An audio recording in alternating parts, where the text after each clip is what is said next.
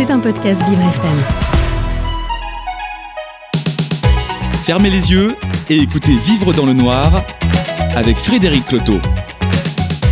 Bonjour Tiffany. Bonjour Frédéric. Ah, je vais vous poser une question qui va être un peu dérangeante. Est-ce que vous avez amené votre euh, intelligence avec vous aujourd'hui? Oh bah j'espère quand même l'avoir toujours sur moi. Vous l'avez toujours avec vous. Il y a une petite valise euh, à côté. Il y en a une grosse, très grosse, parce que en plus vous êtes une femme donc très intelligente. Là, on va recevoir un homme qui va nous parler d'une autre intelligence. C'est celle qui est artificielle. L'intelligence artificielle, elle est très à la mode, mais on ne sait pas ce que c'est. Lui, il en est le spécialiste. Il est euh, le créateur aussi de la première expo photo totalement faite à base d'intelligence artificielle, Mhm. avec des légendes, donc des inventions de vie écrites sur ChatGPT. Euh, il est avec nous pendant une heure et dans le noir. Il s'agit de Christophe Labarde. Sur Vivre FM. Vous écoutez Vivre dans le noir avec Frédéric Cloteau. Christophe Labarde, bonjour. Bonjour. On plonge une intelligence artificielle ou réelle dans le noir aujourd'hui? Ah, les deux, mon général.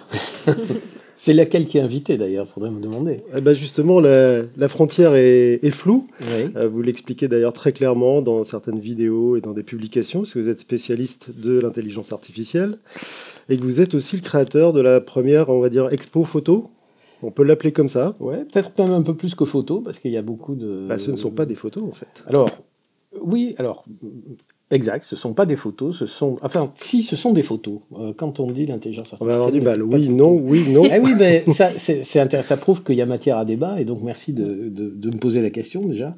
Pour ceux qui n'en ont jamais vu, mais j'imagine que maintenant tout le monde en a vu, les images qui sont générées maintenant par l'intelligence artificielle, c'est une nouvelle génération, puisqu'avant tout le monde disait ces images sont arrangées sur Photoshop, sur des logiciels. On voit, euh, vous avez vu sur les pubs, il y a marqué partout euh, euh, modifié sur Photoshop, etc., etc. Donc l'idée c'était qu'avant on partait d'images qui existaient déjà, d'ailleurs argentiques ou numériques et qu'on les trafiquait sur ordinateur, on enlevait les défauts de la peau, on agrandissait les yeux, on changeait la lumière, enfin tout ce que vous pouvez imaginer. Et là, la nouvelle génération, mais il faut, il faut l'avoir fait soi-même pour comprendre ce qui se passe, c'est que on ne, on ne prend pas une photo qu'on modifie après, on programme des instructions, en anglais ça s'appelle un prompt parce que c'est des systèmes anglo-saxons pour l'instant. C'est un ordre. C'est un ordre, c'est une, c'est une instruction, et donc on écrit un certain nombre de choses. Alors par exemple, je dis, je voudrais un, un- un journaliste euh, euh, avec une barbe, euh, des lunettes, euh, qui dirige une radio, euh, etc. etc. J'ai mon- peur du résultat. Sortirait suis- un Frédéric Suivez, voilà, suivez mon regard. et je donne un certain nombre d'instructions, puisque moi-même, ça fait, j'ai toujours fait des photos toute ma vie, et je peux dire que je suis par ailleurs photographe. Et j'avais fait des séries au Hasselblad en studio, enfin tout ce que vous pouvez imaginer de photos classiques, on va dire. Et je donne à la machine les instructions euh, les mêmes. Je dis voilà, je voudrais un portrait fait au 80 mm avec un type de film Ilford, euh, euh, FP4 ou HP5, enfin des, choses comme ça. Et la machine me propose des images qu'elle génère. C'est là où c'est un peu compliqué à comprendre. Ce ne sont pas des images qui existent. Elle s'est nourrie de tout ce qui existe sur Internet et ailleurs, pas que sur Internet. Et elle sait que, par exemple, si je demande des images d'enfants, ce qui est le cas euh, dans l'expo que vous mentionnez, euh, bah, les enfants ont les yeux un peu plus rapprochés, mais un peu plus grands par rapport à la taille du visage, c'est différent. Donc il intègre tout un tas de choses. Il a appris et il me fait des propositions. Certaines fonctionnent, d'autres fonctionnent pas. Euh, et en insistant, on arrive à rapprocher peu à peu de l'image idéale qu'on avait dans la tête. Donc si vous voulez, pour donner une image qui va peut-être parler, euh, vous savez, autrefois, on avait des, livres d'images avec des images, et puis en bas à droite, vous avez ce qu'on appelle la légende. La légende raconte l'image. On fait en général d'abord l'image, et ensuite on met la légende. Aujourd'hui, on fait le contraire. C'est une inversion du processus. Vous avez des légendes, euh, je caricature un peu, mais, mais pas trop, qui font que lorsque votre légende est suffisamment précise, eh bien l'image qui a été générée, et sur laquelle vous êtes après intervenu, voilà, euh, arrive après. Donc c'est une inversion du monde. Mais pour répondre à votre question, pour reboucler la question de base, oui, c'est une photo. Je me suis longtemps posé la question. Je me suis posé deux questions d'ailleurs. Est-ce que c'est une photo? Oui, parce qu'à la fin, on fait un tirage. Euh, et donc, elle est exposée. Et la deuxième question, qui était ce que vous vouliez dire, je pense, derrière votre photo, est-ce que c'est une photo de moi? Est-ce que je peux la signer? C'est vertigineux comme question. Ça, c'est une- on, on reviendra Oui. sur Ouais. cette Bon, mais si vous voulez, on en parlera. Mais c'est une question, c'est la Il y a- deuxième parce qu'il question. y a, il y a aussi. Christophe Labarde une inversion de l'intervention artistique humaine, si je Oui. puis dire, puisque vous preniez l'exemple des photos d'avant qui étaient photoshopées. Oui. Alors, la photo réelle existait à 80% Oui. humaine et puis 20% de Photoshop. Maintenant, c'est 80% de machine et, Oui. et à peine 20% de- d'humain. C'est à peu près ça. Comment on peut si oser signer euh, une, une- une création, quelle qu'elle soit, quand Mhm. on est juste l'aute- l'auteur de 20% de cette création? D'abord parce que je suis là pour deux raisons. La première, c'est que je suis le seul à arriver à obtenir l'image que vous voyez. Personne d'autre n'y arrivera. Il est impossible de reproduire une image. C'est un modèle unique. C'est un modèle Les mêmes commandes ne vont pas générer la même, Jamais. le même résultat. Et c'est ça, c'est la force et la faiblesse de, de l'intelligence artificielle, parce que justement, une des difficultés dans l'expo euh, dont, vous parlez, c'est de faire une série et que la série soit cohérente. Et ça, c'est très difficile parce que la machine, euh, ce sont, alors je fais une parenthèse là aussi, c'est de l'intelligence artificielle générative, c'est comme ChatGPT, ça ne fonctionne, ça se nourrit d'un certain nombre de choses, mais ça, mais ça, ça fonctionne en probabilité. C'est-à-dire que si vous rappuyez deux fois avec la même commande comme sur ChatGPT, ça vous donnera deux choses complètement différentes. Parce que euh, ce, ce n'est pas... euh, enfin voilà, ça fonctionne, c'est de l'ordre du hasard. On ça- on- donc on ça, jette les dés à chaque fois. Donc si ça, ça justifie selon vous le fait de pouvoir signer euh, une que- création dont vous n'êtes l'auteur qu'à une vingtaine de pourcents. Oui, bien sûr, puisque quand, oh, je peux vous dire par exemple, regardez une, une, une photo de mode en studio, quand vous avez les plus grands, Avdon, euh, tout, ce que vous pouvez imaginer, ils arrivent, ils ont fait un crowbar à peu près de ce qu'ils veulent, il y a l'éclairagiste qui a, qui a éclairé, le mec a tiré le studio, le maquilleur a maquillé, le modèle fait ce qu'on lui dit. Donc en fait, c'est une espèce de euh, d'homme orchestre, euh, l'intelligence artificielle, c'est un super assistant qui vous a tout préparé. Pas toujours très bien, parce qu'en fait, on passe beaucoup. Le temps passé, c'est beaucoup de temps à lutter contre ce que l'intelligence artificielle vous propose, qui ne va pas, parce qu'en plus, il y a des défauts sur les yeux, sur les mains, sur les positions. Et vous ne pouvez pas que modifier la main, par exemple, ou que modifier les autres. Il faut tout refaire. Et globalement, comme vous le disiez tout à l'heure, à la fin, lorsque vous arrivez à ce stade, et parfois ça dure des jours, hein, vous laissez reposer l'image en disant non, finalement ça va pas, etc. Il vous reste quand même 20% à faire, mais les 20%, ça prend 80% du temps. Donc il y a un tel travail, même s'il est de nature complètement différente, que eh ben, euh, vous, bien sûr, vous pouvez le signer. Je vous rappelle que Michel-Ange, machin, vous avez tous des assistants qui préparaient le travail, et à la fin, le maître arrivait, faisait un petit truc dans le drapé, euh, et, et le signer. Ça, c'est- ça s'est toujours passé comme Je ça. pas recevait Michel-Ange Je, je non, non, non, par- pardon pour le, mais, mais tous les studios, tous les studios de, de, de, de- l'Italie, enfin pas que de l'Italie, de tous les studios de tous les temps, vous avez des, dès que vous arrivez sur quelque chose qui peut être un travail collectif, et la photographie, c'est souvent la photographie de mode, par exemple, c'est souvent ça, euh, même si c'est pas ça que j'ai fait euh, là. Euh, voilà, donc euh, est-ce qu'on peut signer? Oui, sauf si vous faites. euh, euh, sauf si c'est une image comme ça où vous appuyez pour vous amuser, etc. Mais, en plus- mais peu Donc, importe. S'il y a un vrai travail dessus, si on passe suffisamment de temps, pour vous, c'est légitime. Aux yeux de la loi, d'ailleurs, est-ce que ça l'est ou pas? Alors, euh, alors c'est génial parce qu'il y a, il y a une espèce de vide juridique. Je reviens à la question du droit d'auteur parce que bon, vous avez deux choses. Euh, comment dire on, on est dans un flou juridique total. Personne n'a vraiment, et là j'ai, je connais beaucoup de, de gens dans, dans le milieu juridique qui réfléchissent à ça. Ils sont tous perdus. Et il y a de quoi. Je vais vous donner un exemple. Peut-être va- tout simplement en retard. Oui, On va, je, je, je sais pas quoi vous dire. Vous savez, tous les gens, les experts, vous m'avez présenté gentiment comme un, comme un spécialiste d'intelligence artificielle. Je pense en être un, mais je suis, on est, on est des, on est très nombreux à l'être. Et il y en a qui, en plus d'être des, des spécialistes, sont des gens qui font l'intelligence artificielle. Et les grands patrons de, de, de OpenAI, de, enfin, tous ces labos. Mais lorsque ils parlent, et vous, probablement vous en avez entendu parler, la première chose qu'ils commencent à vous dire, ils vous disent écoutez, ce que je vous dis aujourd'hui, je vous le dis avec certitude, mais sachez que demain ou la semaine prochaine, ça sera probablement plus vrai.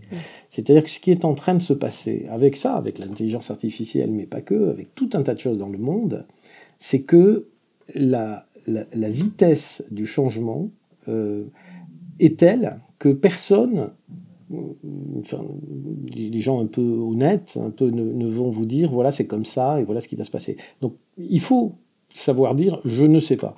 Et là sur la question juridique, je vous dis très simplement je ne sais pas. Je vous donne un exemple par exemple qui m'amuse beaucoup. Je, je tourne là en ce moment en France avec euh, non pas avec l'expo mais avec des, des conférences sur l'intelligence artificielle. Et je commence toujours par montrer 10 images un peu banales, de visages que je- que j'explique, que j'ai pris sur Internet, alors qu'ils ne sont pas générés par Midjourney ou par des, logiciels. Donc vous voyez des gens un peu comme ça. euh, vous dites c'est sur des sites personnels, des blogs, etc. Et je demande aux gens, est-ce que vous pouvez me dire quel est le point commun entre ces visages? Alors ils regardent, j'en passe une dizaine. Alors après, il y a toujours quelqu'un qui me dit, euh, ils sont tous bruns, ou ils regardent tous à droite, ou j'en sais rien. Et je leur dis non, le point commun, c'est qu'aucune de ces personnes n'existe. Elles ont été générées, mais non pas par ces logiciels dont on parle, mais par un site qui s'appelle This person does not exist. C'est alors, et je vous, je vous encourage à y aller, c'est .com ou je sais pas quoi. Euh, Vous allez taper ça et vous allez voir apparaître un nombre de visages qui sont générés. Sauf que, imaginez, et c'est probable parce que dans les, ça m'est arrivé une fois dans le public, il y avait quelqu'un qui dit oui ça c'est mon cousin.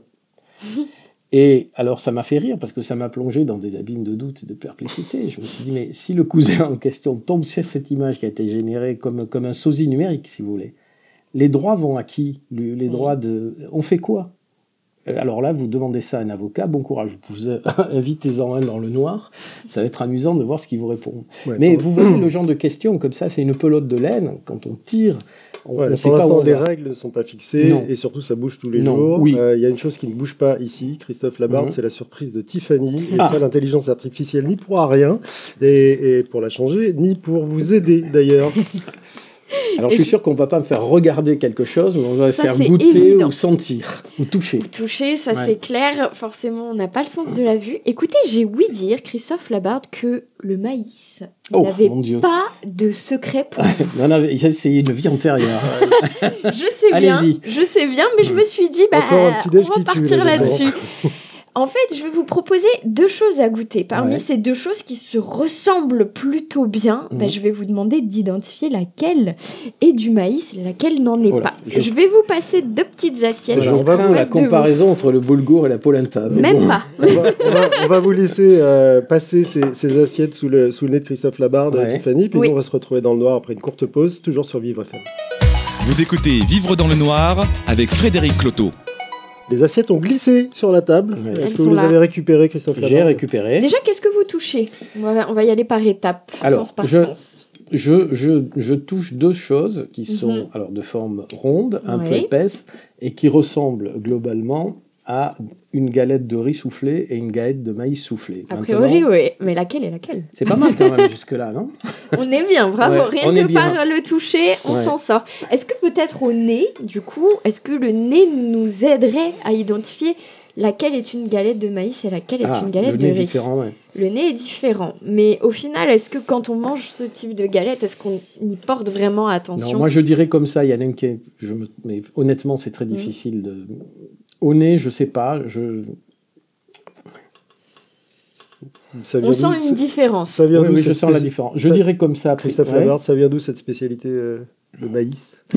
Alors, Version- version évidemment. sans, sans raconter ma vie, version, Version courte, je- je- peut-être vous avez remarqué une pointe d'accent dans mon, dans mon accent parisien, qui est un accent béarnais. Je suis fondamentalement béarnais, qui a beaucoup voyagé dans sa vie, mais qui, dont les racines euh, et, le, et le cœur sont dans le Béarn, en bas à gauche sur la carte, pour Mhm. ceux qui ne situeraient pas.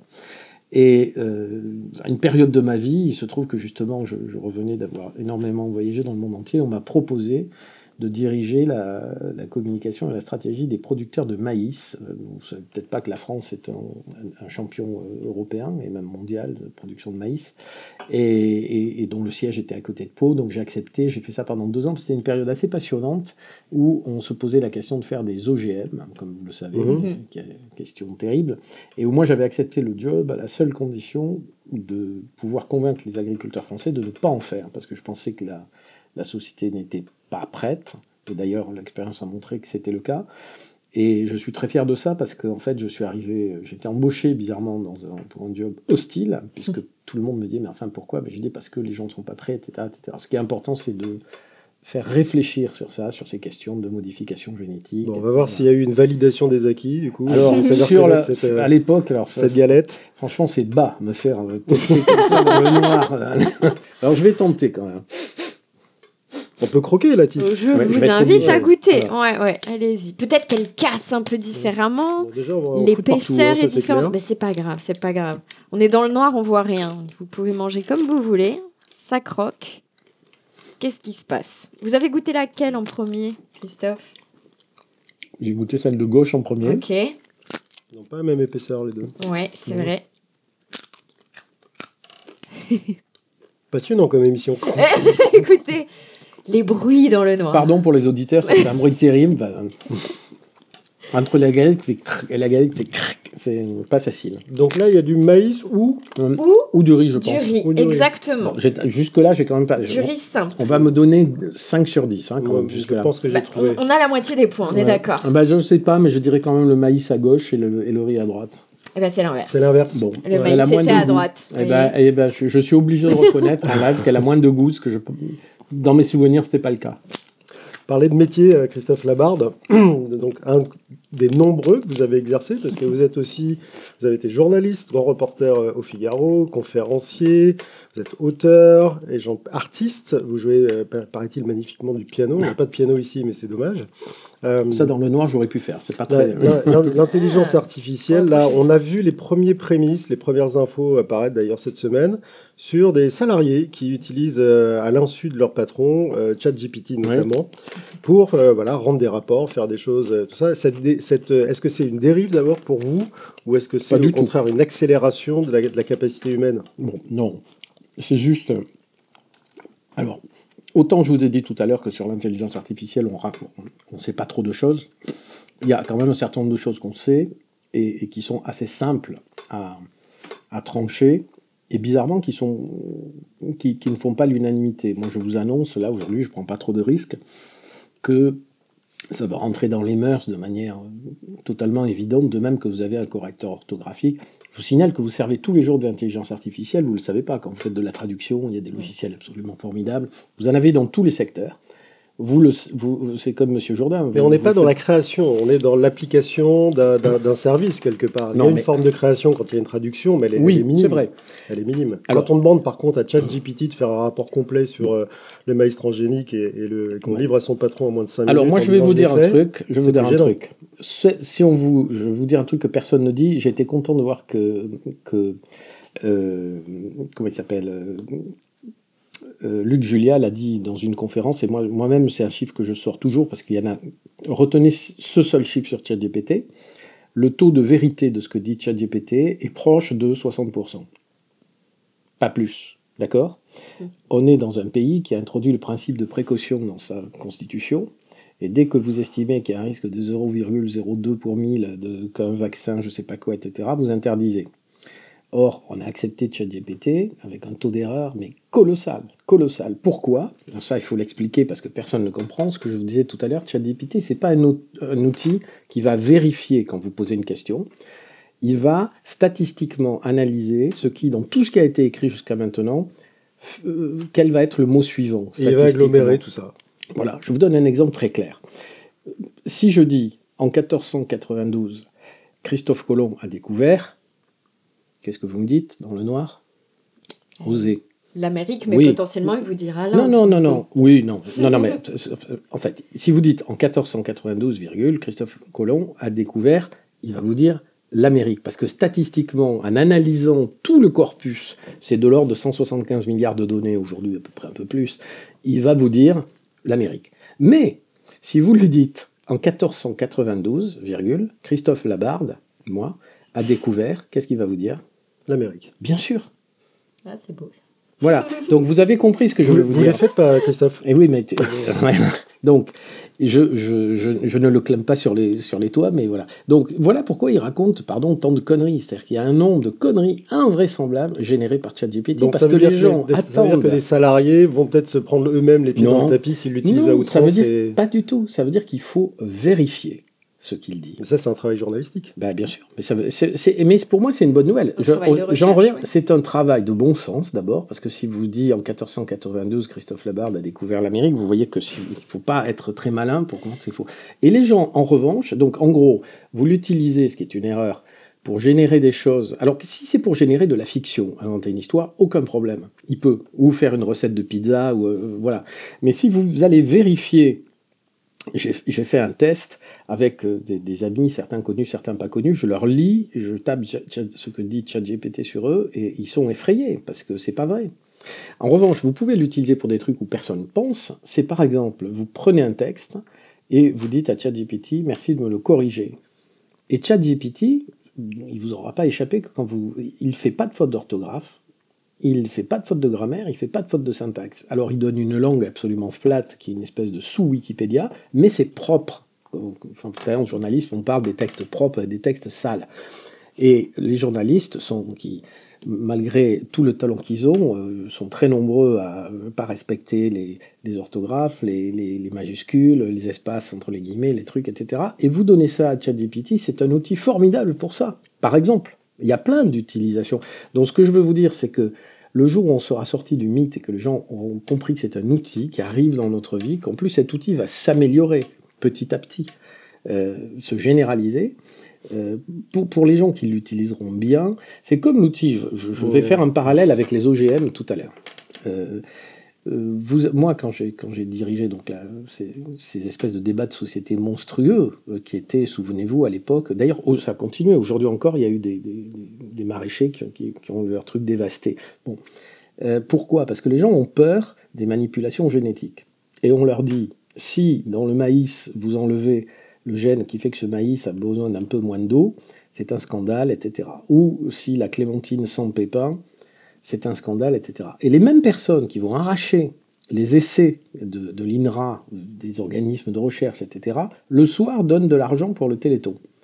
Et le téléthon, c'est quoi? C'est corriger euh, des, variations euh, génétiques sur des maladies où c'est beaucoup plus grave, enfin beaucoup plus impactant, puisqu'on va... Plus utile. Euh, bien sûr, Évidemment, je vous signe, le, ciseau génétique qu'a eu, j'ai oublié le nom de cette française formidable là, qui, qui, a inventé le ciseau, là, Casper, je ne sais plus comment il s'appelle, euh, c'est exactement ça. Ça permet d'aller bidouiller dans le, dans le génome. Alors justement, euh, Christophe Labarde, on va refaire une petite pause, euh, mm. toujours dans le noir, et puis on va revenir sur ce, cette utilisation d'un outil. C'est pas l'outil qui est en cause, c'est surtout ce qu'on va en faire et comment on va l'utiliser, ah, qui peut l'être. On en parle à nouveau dans le noir dans quelques minutes avec vous, Christophe Labarde, toujours sur Vivre FM. Vous écoutez Vivre dans le noir avec Frédéric Cloteau. L'utilisation d'un outil, c'est comme un marteau. Soit on peut casser une vitre, soit on peut planter un clou, donc faire quelque chose de bien ou de mal avec le même outil.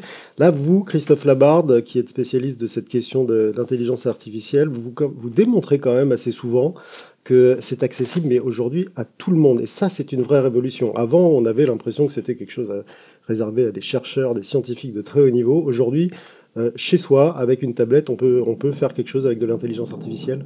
Oui, alors et c'est justement ce que j'avais ce que j'ai voulu faire dans cette exposition. D'ailleurs, je, dis au passage, je vais faire de la pub pour l'expo, mais qui est au, château de Turenne, qui est un lieu absolument incroyable en, Corrèze, en, Corrèze, tout près de Brive. Donc allez-y, courez-y, parce que indépendamment de l'expo, donc je vous laisse juge sur l'expo, mais moi, moi je suis très heureux de ce que j'ai fait là-bas. Mais le site est absolument magnifique. Et qu'est-ce qu'on a voulu faire? Ce que vous dites est très exact j'ai voulu montrer en tout cas que pour la première fois, d'ailleurs l'expo s'appelle Irruption. Pourquoi Irruption? Parce que irruption de l'intelligence artificielle dans le quotidien de chacune et de chacun, au boulot, à la maison, dans vos loisirs créatifs, etc.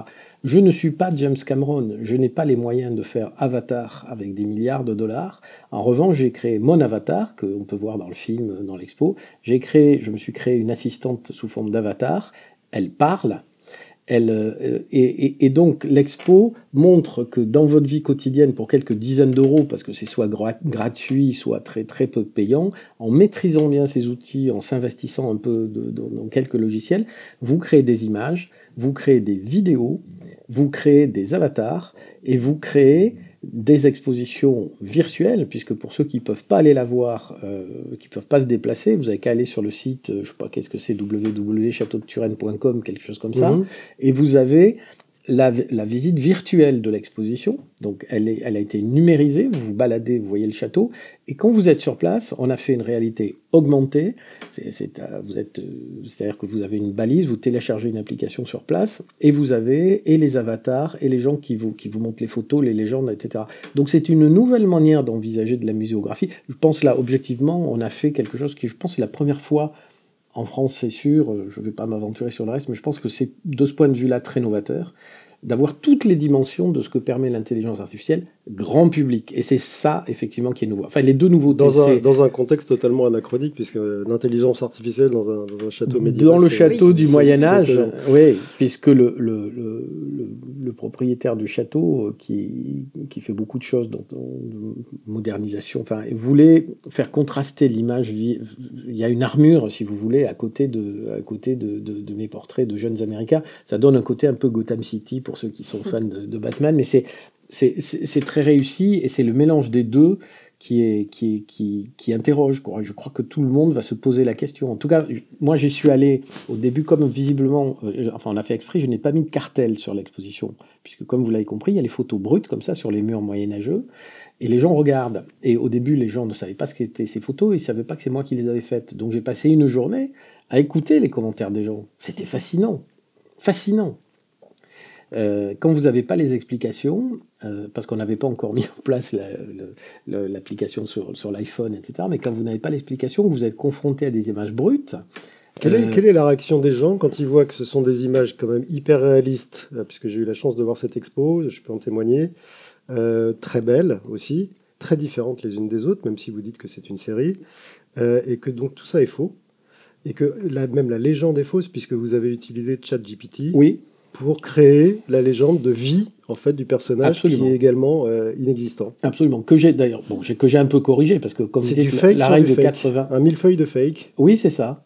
Et, et la réalité, c'est vrai. Et donc, c'est la, la question que je pose. On se pose vous, la question. vous, vous Ouais. en faites quelque chose de bien et de beau. Euh, Est-ce que quelqu'un, puisque maintenant c'est justement à la portée quasiment de tout le monde pour quelques dizaines de- de- d'euros, on, peut, on peut faire ça avec un peu de temps. Est-ce que, est que vous avez, vous, qui êtes quand même un, un peu avant- avant-gardiste humaniste, imaginé C'est gentil. euh, les, dérives, Puissiez-vous avoir raison. les, les- les- les dérives qu'il faudrait bloquer Moi, je pense pas qu'on peut bloquer. Alors là, moi, dans la vie, j'ai fait, comme vous l'avez rappelé, un certain nombre de choses, et j'ai notamment euh, écrit un bouquin qui s'appelle Oui, euh, parce que je crois que c'est beaucoup plus important dans la vie de dire oui aux choses que non, et que euh, on peut pas bloquer. On- Personne va contre le progrès, personne va contre ce qui se passe.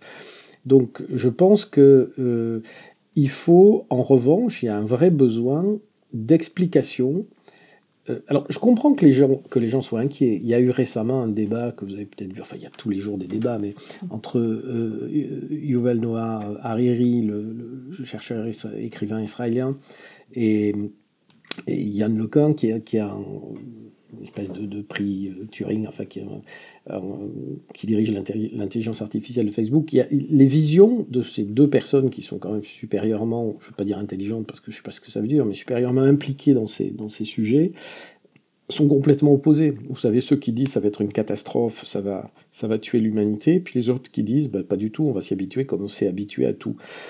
Moi, j'ai tendance à penser que les deux vont arriver en même temps. C'est-à-dire que, comme ça s'est toujours passé, hein, je, reprends on les... reste, on reste je reprends le, les le- le oui et le non du début. hein, oui, je reprends... je- pardon On reste un peu dans le oui-non. Je jouais tout à l'heure avec ces deux mots-là parce que votre réponse n'était pas claire, mais en fait, on est toujours dans, dans ce flou, quel que soit le. Est-ce qu'elle Euh, s'est l'endroit clarifiée Est-ce que, ma réponse s'est clarifiée Ou sinon, je peux la, je peux, je peux Non, la non, elle est, clarifier. elle est clarifiée, mais que voilà, il y, aura un, un réel impact quand même sur des métiers comme la publicité, le Bien sûr, bien la sûr, création bien artistique sûr. musicale aussi. Et c'est tant mieux. Franchement, est-ce que vous pensez que c'est intelligent? Ben, Regardez ce qui s'est passé quand on a eu la calculette qui a été. euh, on s'est posé la question à un moment donné, vous avez débat, faut-il interdire ou non la calculette euh, aux examens du bac?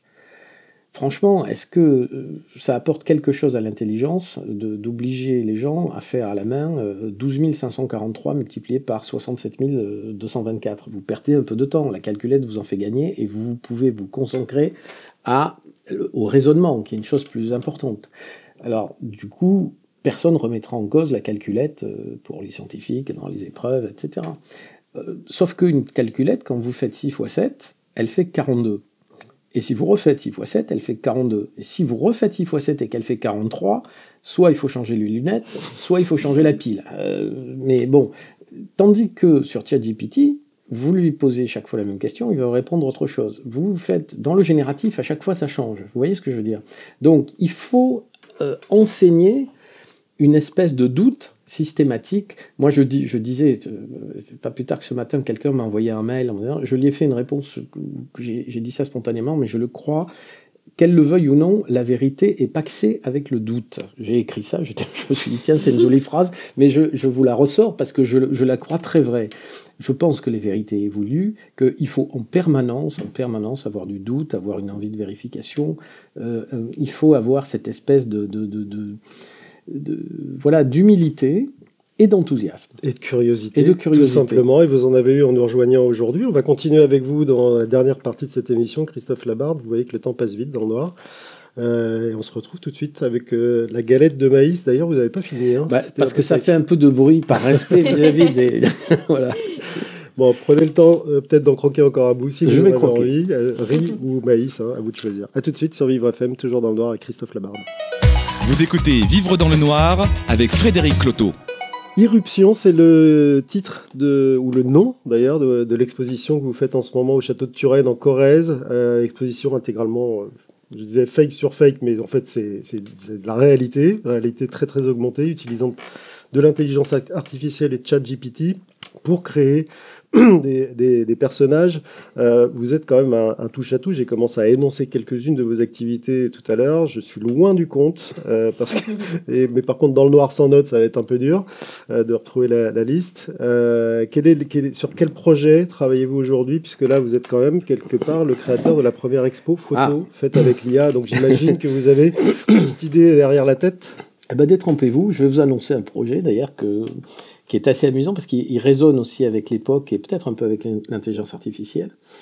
Il, se trouve que j'ai eu, dans ma vie euh, un jour l'occasion de rencontrer euh, l'homme qui a marché sur la ligne, Neil Armstrong, que j'avais fait venir il y a, début du siècle pour une conférence. Et il se trouve que cet homme-là, que j'admirais un peu quand même, a pourri ma vie parce que je suis né le même jour que lui, le 20 juillet. Et donc, le jour de mon anniversaire, ce type que je ne connaissais pas a marché sur la Lune. Et donc, moi qui rêvais, comme tous les garçons de l'époque, on ne peut plus le dire aujourd'hui, mais à l'époque, tous les garçons voulaient être euh, pompiers ou, soldats ou, ou, marcher sur la Lune, euh, cosmonautes, et les filles voulaient être infirmières, hôtesses de l'air, et je ne sais pas quoi. C'était comme ça. Ça a bien changé. Mais donc, moi, je voulais être cosmonaute, et je m'étais programmé pour être le premier homme qui marche sur la Lune. Et là que le 20 juillet 69, euh, cet homme me vole mes rêves. Et donc je me suis dit, c'est pas possible, je vais, euh, je vais un jour le rencontrer et le lui dire. Et évidemment, c'est pas très simple de rencontrer Neil Armstrong, comme vous imaginez. Et bon, la vie a fait que j'ai fait ce que j'ai fait. J'ai fait des, des, des, études, des voyages, j'ai écrit des choses, etc. Et puis un jour, j'ai eu l'occasion, la chance de le faire venir à Paris et j'ai passé trois jours avec lui. Donc, ce qui a été une espèce de. Et je lui ai raconté comment il m'a pourri ma vie.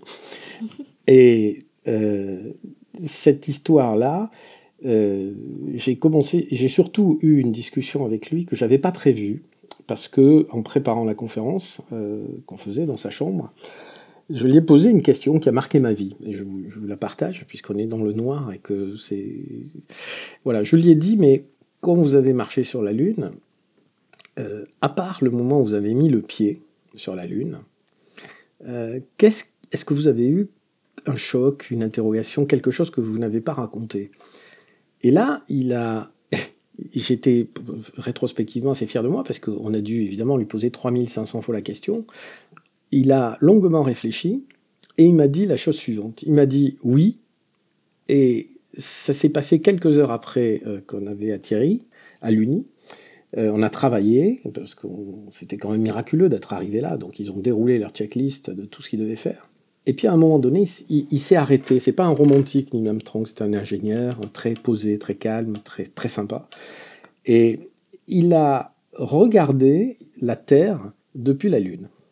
Et je vous rappelle, on est donc le 21 juillet 1969. Euh, il regarde et il voit la Terre comme ça bleue.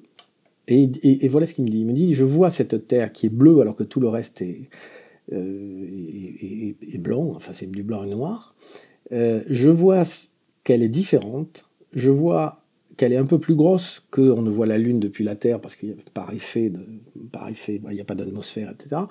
Et il me dit, je prends mon pouce, vous imaginez le gant de cosmonaute, hein, qui sont des gros gants, il dit, j'ai pris mon pouce, je l'ai mis devant moi, Et en mettant le pouce devant la Terre, j'ai vu que mon simple pouce cachait la Terre et qu'il n'y avait plus rien.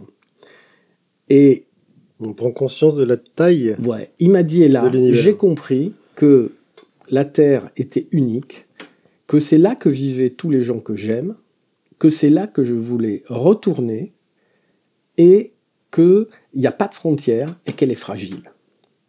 Et donc, rétrospectivement, j'en ai fait, je vais en faire une bande dessinée qui raconte ça et d'autres choses, mais euh, qui, dit en fait cette chose incroyable que, personne n'a remarqué à l'époque, hein, qui est que c'est Neil Armstrong qui a inventé et qui a incarné la mondialisation. C'est-à-dire que le gant, j'en ai fait déjà une planche euh, séparée, qui s'appelle le pouce de Neil Armstrong. Derrière ce pouce, il y a l'idée que la Terre est seule, qu'elle est petite, qu'elle est fragile, qu'il n'y a pas de frontières. Et moi, je considère personnellement que tous les problèmes de mondialisation qu'on a depuis, on est en train de se rendre compte qu'il n'y a pas de plan B, on est en train de se rendre compte que le toujours plus ne marche pas.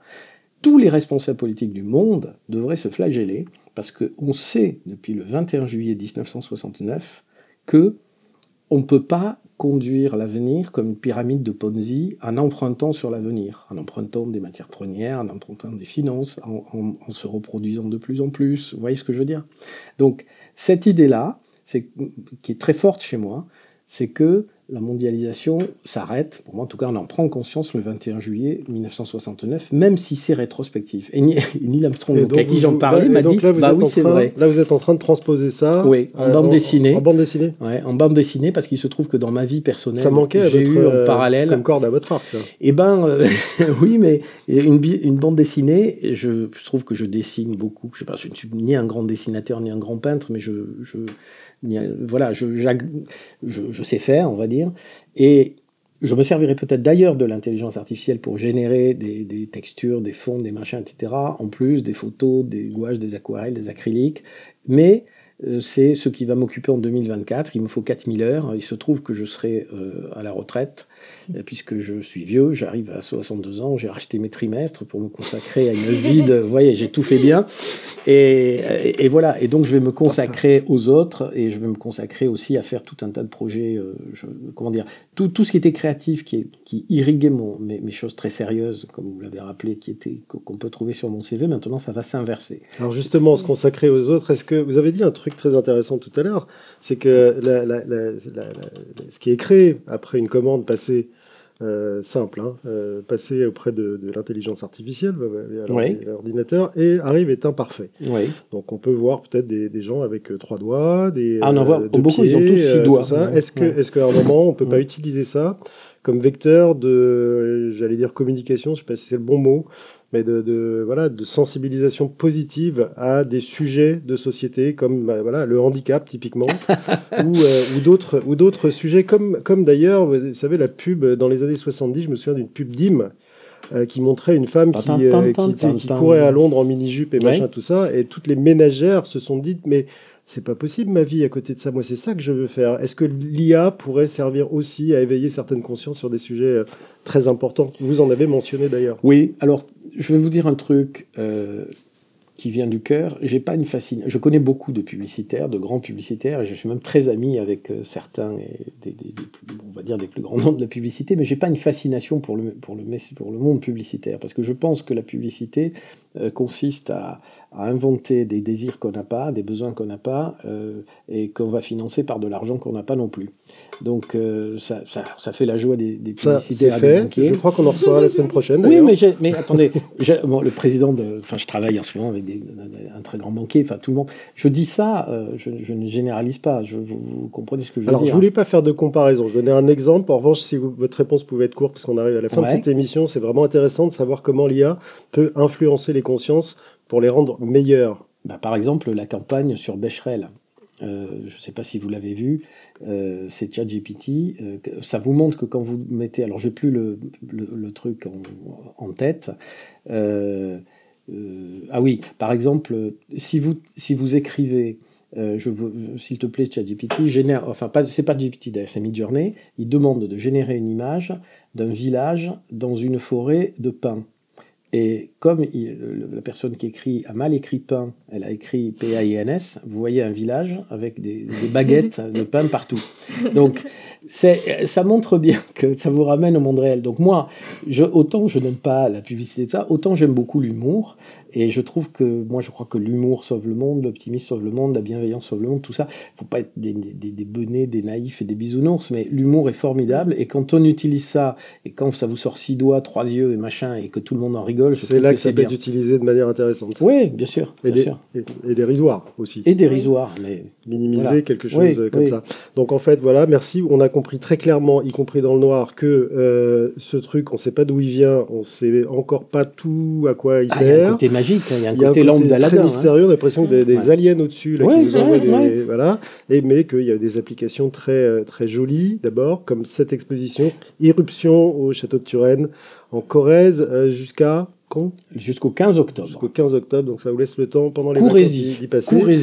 et c'est vraiment exceptionnel. Hein. C'est dans le sens d'exception. C'est quelque chose qu'on n'a jamais vu de sa vie. Les regards de ces, de ces enfants américains sont, euh, sont juste très. C'est très gentil. Et encore une fois, si vous n'avez pas le temps d'y aller, allez sur le site du château. Vous trouverez la virtualisation de l'expo. Vous pouvez la visiter virtuellement et voir le film qui explique un peu plus en détail encore tout ça, comment, qui vous montre comment concrètement on obtient ces images. Mais c'est quand même plus sympa d'aller ah bah, là-bas parce qu'on y mange bien et il fait beau. Absolument. Merci Christophe Labarde d'avoir été avec nous ce matin euh, dans le absolu. Merci Tiffany. Avec plaisir. Merci on se retrouve euh, la semaine prochaine avec euh, quelqu'un que Christophe Labarde n'aime pas, c'est un publicitaire.